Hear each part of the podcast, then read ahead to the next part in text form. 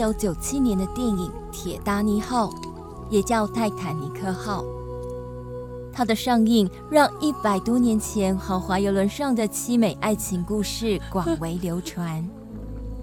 来自两个世界，天差地远的两个人，竟然在巨型游轮铁达尼号的甲板上爱上了彼此。最后，女主角趴在一块门板上，被一艘返回的救生艇捡回了小命。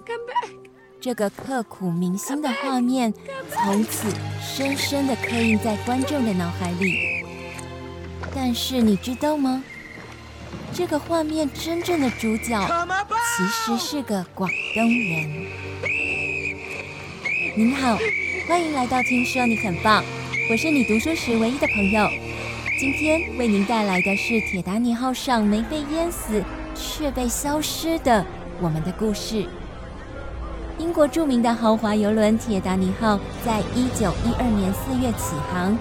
这艘当时在世界上最大的远洋游轮，从英国的南安普敦出发，前往美国纽约。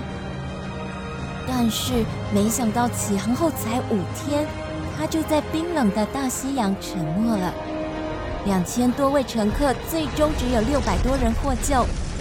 当救生艇在冰冷的海面搜寻幸存者时，意外发现了一名黑头发、黄皮肤的华人。当时他趴在一块门板上，用广东话喊救命。结果这个画面竟然成为了电影剧情的灵感来源。这个人叫做方荣山，是铁达尼号船难中幸存下来的六名华人之一。不过，当他们被救难船送到纽约之后，并没有上岸得到进一步的救助，反而是被驱逐出境，送上了另一艘开往古巴的船。美国向来有民族大熔炉的美誉，以自由平等为立国精神。十九世纪，美国是张开双臂欢迎移民的。甚至可以说是谁来都热烈欢迎。那为什么又会有长达六十年的排华法案呢？这个话说来就长了。欧美与古代中国一直维持着贸易往来的关系，因为东方的丝绸、瓷器、茶叶无一不深深吸引着西方人的目光，但是也因此造成了巨大的贸易逆差。这让工业革命之后的大英日不落帝国受不了了，竟然缺德带冒烟的使用鸦片来扳回一城，而且还鼓励吸毒，不允许戒毒。英国不久之后就因为清朝政府的禁烟运动发起了鸦片战争，加上紧接而来的太平天国内乱，中国大陆的老百姓根本都没办法正常生活了。正巧。这个时候，美国的加州发现了黄金，于是来自美国的船只就直接停在中国的港口，载着源源不绝的大批的难民到美国去淘金。这个时候是一八四九年，也因此美国人称呼这些第一批到加州淘金的人为四九人。到了一八五零年，被送到美国淘金的已经有四千人。再过两年，数字更上升到两万人。只不过，他们离开中国的时候是难民，到了美国还是难民，因为他们连身份证明都得不到。这个时候，很自然出现了唐人街，华人的店铺陆陆续续开张了。由于中国人的勤奋、吃苦耐劳，对当地人造成了不小的压力。于是，美国人决定不再允许中国人来工作了，更别想开店当老板。加州州长也利用行政权对华人可以重税，甚至以法律明文禁止雇佣中国人，迫使中国人自动离开美国。这下子，排华竟然成为了官方运动。华人圈子当然也对这种过河拆桥的行为开始反弹了。一位叫做袁胜的餐厅老板，属于第一批来自广东的移民。他代表华人写信给美国政府，表明这违反了美国独立宣言的精神，不符合宪法保障的权益。真的是请神容易送神难。美国政府这下子头疼了，正在伤脑筋该把这些难民怎么办的时候，林肯总统发动了神助攻，推动太平洋铁路工程。于是，在加州失业的大量华人立刻就被送到太平洋铁路公司去继续当苦力。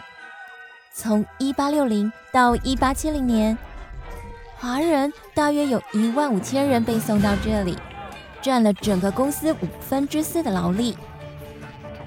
修桥铺路、凿穿山脉，完美的填补了美国解放黑奴之后留下的劳动力缺口。一时之间，庄园、农田、工厂，到处都能见到华人劳工。密西西比、宾州、纽约、费城、波士顿。都出现了唐人街。只不过，一八七零年，美国出现了经济萧条，这下子让美国人突然注意到，似乎所有的工作都被华人承包了，却没有想想，这些都是以前自己好吃懒做、不屑于去做的低端工作。于是。工作被华人抢走的情绪产生了，进一步演变成了暴力冲突。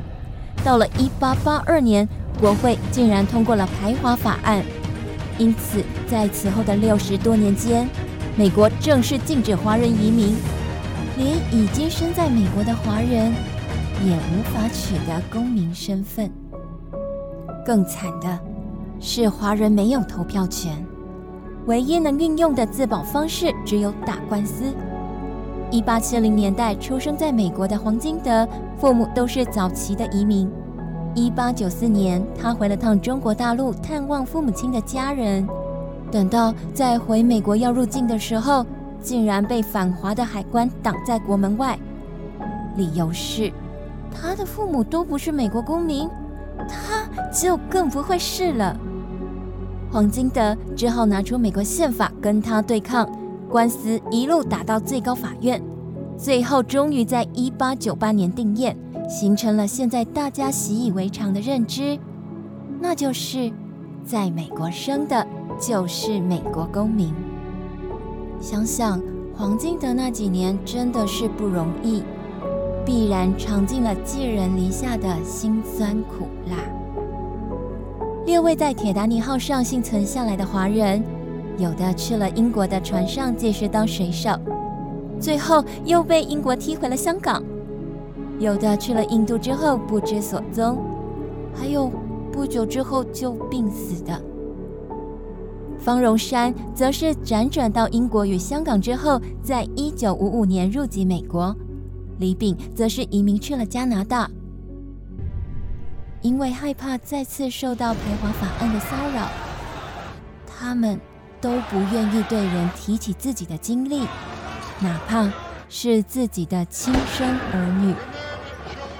只有方荣山曾经向广东台山的家人寄过信件，诉说那段经历，然而却不敢对他在美国的儿子提起过铁达尼船难的任何一个字。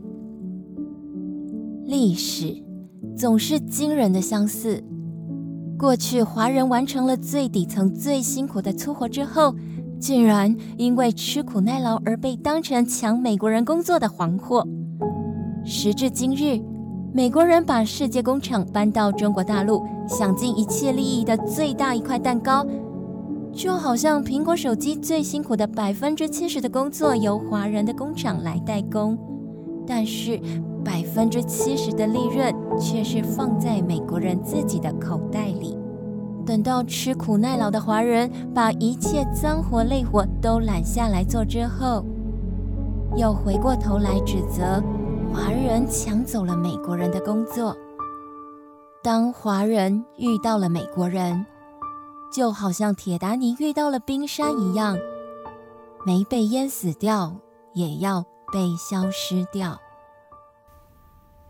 今天的分享，希望你会喜欢。我是你读书时唯一的朋友。听说你很棒，是一个有趣、有料、有意义的有声杂志，为您不定期的分享我们的心得、发现与故事。下期更精彩。